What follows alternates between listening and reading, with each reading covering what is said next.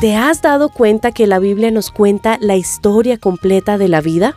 Esto es The Christian Working Woman en español con un mensaje por Mary Loman. Y esta semana estamos estudiando lo que la Biblia nos enseña sobre la toma de decisiones.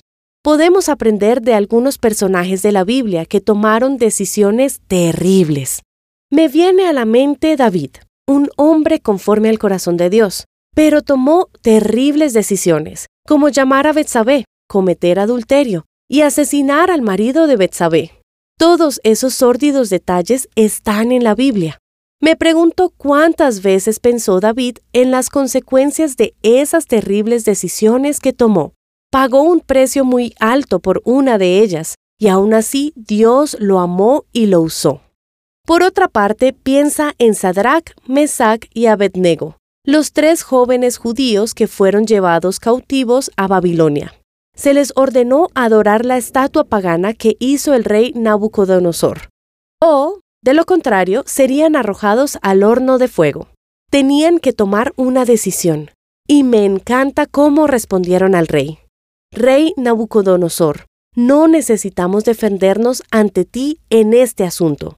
Si somos arrojados al horno ardiente, el Dios a quien servimos es capaz de librarnos de él y Él nos librará de la mano de Su Majestad.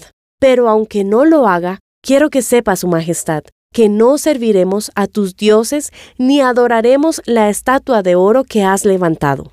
Del mismo modo que estos hombres decidieron asumir una postura firme en favor de su Dios, es posible que tú tengas que tomar decisiones similares. Es posible que ahora mismo te estés enfrentando a algunos hornos de fuego instrucciones de tu empresa que no son compatibles con tu fe, o falta de respeto de tus familiares o amigos que te condenan por no seguir la corriente de la cultura, rechazo de personas que piensan que eres raro porque defiendes firmemente tus convicciones bíblicas. ¿Escogerás, como hicieron estos tres hombres, no servir a otros dioses? ¿No cederás a la presión de abandonar tus creencias sabiendo como ellos que tendrás que vivir con las consecuencias de tu decisión? ¿Estás decidido por la gracia de Dios a tomar la postura de, aunque Él no lo haga, estaré a favor de Jesús? Quiero animarte a que lo hagas, a que tomes una postura firme a favor de Jesús.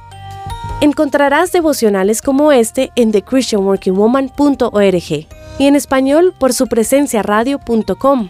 Búscanos en tu plataforma digital favorita como The Christian Working Woman en español. Muchas gracias por escucharnos. Les habló Ani Sánchez.